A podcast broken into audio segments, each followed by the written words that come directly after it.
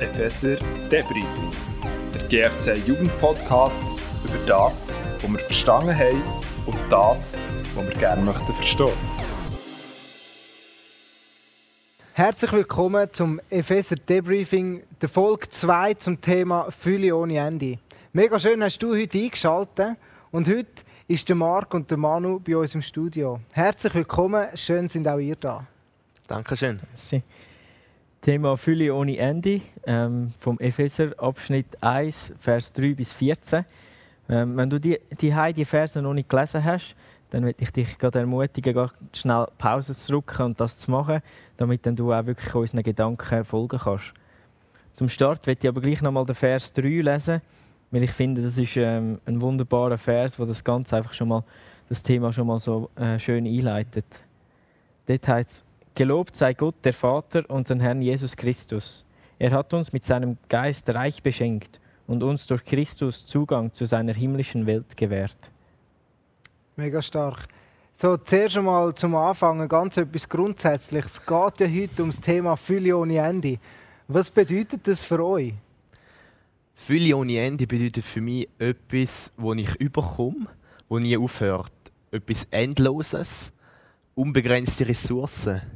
Ja, und für mich jetzt sagen in Bezug auf, auf diesen Abschnitt auch zur Ruhe kommen, nicht leisten zu müssen, ähm, aber gleich dürfen zu empfangen und sich fühlen zu lassen. Und wir haben auf dem Sofa Platz genommen in dieser Folge. Und das symbolisiert das auch ein bisschen, dass wir zur Ruhe kommen, zurücklehnen, äh, einen Moment innehalten und, und uns wieder neu ausrichten und neu fühlen lassen. Und ich glaube, das ist auch die Meinung von dem Fülle ohne Ende, dass wir immer wieder dürfen zur Ruhe kommen und uns fühlen lassen.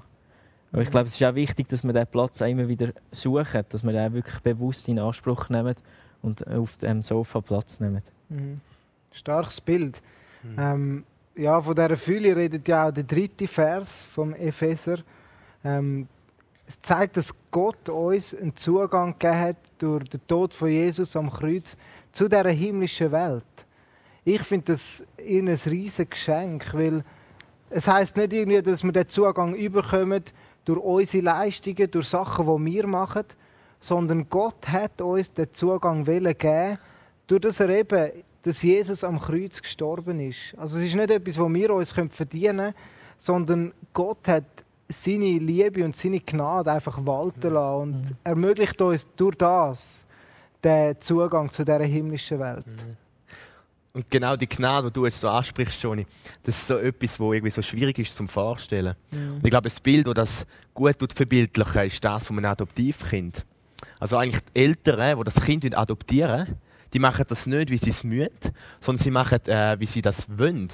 Und obwohl das Kind eigentlich noch nichts für sie geleistet hat, äh, lieben sie es und nehmen sie es auf, ihre Familie. Und die Liebe und die Anbetung, die Gott uns so gibt, äh, das bringt mich so in den Dank und in eine Anbetung Mhm. Und in einfach in das Lob, wie der, wie der äh, Paulus auch in diesen Versen beschreibt. Und das Krasse ist eigentlich, dass jeder Mensch äh, Zugang hat zu dieser himmlischen Welt. Also wenn ich früher noch im Sportunterricht äh, ein Thema können wählen dann habe ich eigentlich nur die genommen, oder zuerst mal sicher die genommen, die die besten Fähigkeiten hatten für die Sportart. Und äh, also, also ja, ist ja eigentlich klar, damit irgendwie auch das Spiel nachher gewinnen kannst. Aber Gott ist genau anders. Er tut das Team zusammenstellen und sagt, hey, wer möchte, der kann in das Team einkommen. Und es ist eigentlich, mhm. ja, es ist uns freigelassen. Wir können uns dafür entscheiden. Wir müssen nicht irgendwie Fähigkeiten oder Talente dafür mitbringen. Mega. Was bedeutet denn für dich gerade der Zugang zu der himmlischen Welt? Für mich bedeutet das, dass ich jetzt einfach die Möglichkeit habe, Gegenwart von Gott zu kommen. Also durch Jesus, der am Kreuz gestorben ist, für meine Schuld, ähm, habe ich die Möglichkeit, wieder dorthin zu kommen. Aber ob ich das möchte, das ist wie meine Entscheidung. Also ich muss, ich muss mich persönlich für mein Leben entscheiden, ob ich das möchte. Und du musst persönlich äh, für dich entscheiden, ob du das möchtest. Die Entscheidung nimmt da niemand äh, ab, eigentlich. Mhm. Also man kann sich so ein bisschen vorstellen, als wäre man unter einem Wasserfall stehen, mit einem Glas in der Hand. Und das zeigt runter. Und ich muss mich jetzt entscheiden, möchte ich es umdrehen und füllen lassen mit dem Wasser, dass ich davon trinken kann? Oder möchte ich das nicht und lasse es einfach verkehrt da und lasse alles Wasser an mir vorbeigehen? Mhm. Und das ist so ein, ein mega gutes Bild drauf auf die Fülle in Form von Segnungen. ich kann mich wie selber entscheiden oder ich muss mich wie entscheiden, möchte ich es bildlich gesprochen umdrehen, möchte ich mich für Gott entscheiden und die Segnungen empfangen, das Wasser, äh, das Glas füllen lassen mit dem lebendigen Wasser oder möchte ich das nicht und lasse ich eigentlich all die Segen an mir vorbeigehen. Und das ist so, Mhm. wenn man das so anschaut, das ist so, äh, ja, so unverständlich, dass man das Geschenk nicht kann annehmen Mhm. Ich finde es äh, mega stark, eben, dass eigentlich stehen wir alle unter dem Wasserfall und jeder hat die Möglichkeit, sich zu entscheiden, das. Glas zu kehren und eben von diesen Segnungen von Gott in Anspruch zu nehmen. Ja. Jetzt Gott verspricht uns eben die Segnungen. Marc, was sind das für dich für Segnungen? Also es sind glaube ich ganz äh, viel aufgezählt in diesem Abschnitt im Epheser, aber mir ist besonders eine ins Auge äh, gestochen. Und zwar schreibt der Paulus, dass uns der Heilige Geist gegeben ist und wie ein Siegel aufgedruckt worden ist. Und dass wir durch das jetzt schon Zugang am himmlischen Erb dürfen haben.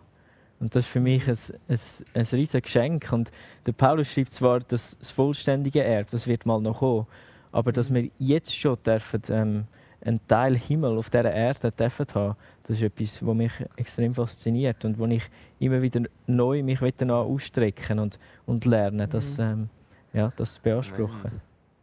Stark.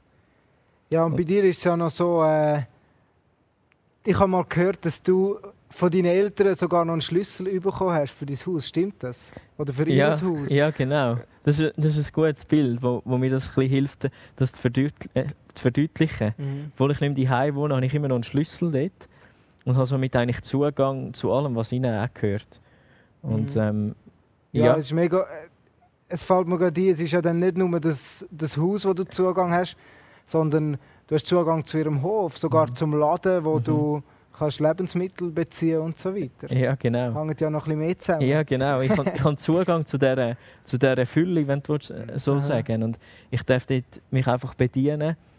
Und muss nicht jedes Mal fragen oder darum bitten, ob ich etwas darf. Sondern ja, ich darf das Geschenk annehmen, einfach weil ich zu dieser Familie gehöre, weil ich ihr Kind bin, ihr Sohn bin.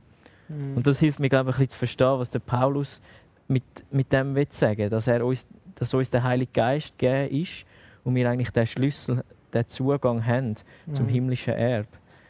Alleine der Schlüssel bringt mir noch nichts. Ich muss auch noch am richtigen Ort sein.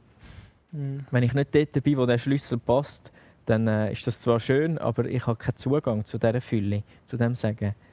Und ich glaube, das ist auch entscheidend, dass wir auch immer wieder an den Ort, an den Zugang kommen, wo wir uns eben genau ähm, können füllen lassen von dieser Gegenwart von Gott. Mega. Und das ist etwas, wo, wo mega faszinierend ist. Cool. Und das war jetzt vielleicht einfach ein Punkt aus dem Abschnitt von, dem, von diesen verschiedenen Segnungen, die da aufgezählt worden sind. Und ich ermutige dich, die vielleicht einmal zu überlegen, ähm, was für eine Segnung dich äh, anspricht in diesem Text. Und tausch dich doch mal mit jemandem darüber aus, wie du, das, ähm, ja, wie du dich von dem kannst auch prägen im, in deinem Alltag. Ja, und für mein Leben ist mir so wichtig, dass ich eben an den Ort kann kommen kann. Also in die Gegenwart von Gott, wo die Fülle in Form von Segnungen ist. Und ich möchte in meinem Leben möchte ich Gottes Herrlichkeit einfach sichtbar machen und meinen Glauben einfach auch leben, einfach ähm, ja, erfrischend leben und, und auch weiter können geben. Mhm. Und ja, stell dir mal vor, es ist ein schöner Tag, ein schöner Sommertag, es ist heiß und äh, man hat eine Wanderung geplant. Ja, das, oder für mich ist es einfach, da können zum, äh, zum können vorstellen. Als Kind sind wir viel wandern, habe ich viel müssen wandern, ist noch das Müsse gewesen dann. Und schönes Wetter kann ich mir auch gut vorstellen. Ich komme aus einer Region, weil ich nur schönes Wetter ist. Genau. Und äh, dann bin ich, ja, ist mir da losgelaufen und vielleicht irgendwann ist das Wasser ein knapp geworden und man hat Durst und auf einmal sieht man den Brunnen, den Umriss von dem Brunnen und wir rennen her und man hat irgendwie zwei Optionen. Also entweder ist der Brunnen einfach ausgetrocknet, er ist leer und, äh, oder vielleicht ist irgendwie so stehendes Wasser drin, wo stinkt. Oder es, hat, es ist ein Brunnen, wo erfrischendes Wasser rauskommt. Frisches Quellwasser, wo man davon kann trinken kann und einfach erfrischt wird und gestärkt für die, für die Weiterreise. Und genau so einen Brunnen möchte ich eigentlich wie leben, mein Glauben leben. So erfrischend möchte ich mein Glauben leben, dass auch andere können gestärkt werden davon. Und dass das möglich ist, ist so wichtig, dass, äh, dass ich auch in der Gegenwart von Gott bleibe. Eigentlich an dieser Quelle, an dem, äh, von dem lebendigen Wasser. Genau. Und was mich manchmal früher noch daran gehindert hat, in dieser, äh, an dieser Quelle können zu bleiben, sind so ein bisschen die Gebote, die Gott uns gibt. Also Okay. oft habe ich so ein bisschen das Gefühl gehabt, hey, Gott möchte mich irgendwie einengen oder ja, weiß auch nicht. Mhm. Aber je länger dass ich mit Gott unterwegs bin, desto mehr verstehe ich die biblischen Grundprinzipien. Verstehe ich. Gott gibt uns Gebot nicht, dass er uns kann einengen kann oder dass er uns etwas kann verbieten kann oder ich weiß nicht, sondern er gibt uns, damit wir äh, können geschützt werden in unserem Leben und dass wir überhaupt in die Freiheit können und in die Segnungen Mhm. und dass wir die Segnungen eigentlich können empfangen. Mhm. Ich finde es so cool, was die paar Minuten, die wir jetzt geredet haben, wieder einfach für tiefgründige äh, Themen, die man in der Bibel findet, äh, ja, uns bringen, wo wir können in den Alltag einflüssen lassen und wo uns zeigen, was wir eben in ihm, in Jesus sind. Das finde ich mega. Hey, und wir wollen dich daheim auch herausfordern und dich fragen, wann sind vielleicht die Zeiten, wo du an die Quelle gehst oder wo du auf dem Sofa Platz nimmst und in die Gegenwart von Gott kommst. Wo kannst du zur Ruhe kommen und auch zu diesen Segnungen von Gott finden, wo er dir versprochen hat. Wir wollen dich ermutigen, dass auch du daheim mit deinen Freunden, mit deinen Familien, mit dem Hauskreis oder auch deiner IG anfängst darüber zu reden, was bedeutet der Bibeltext für dich und was löst das in deinem Leben aus, wenn du weißt, du hast Zugang zu einer himmlischen Welt und zu diesen Segnungen, wo Gott dir versprochen hat. Wir wünschen dir Gottes Segen und wir freuen uns schon aufs nächste Mal bei der Folge 3 vom Podcast Epheser Debriefing. Tschüss zusammen.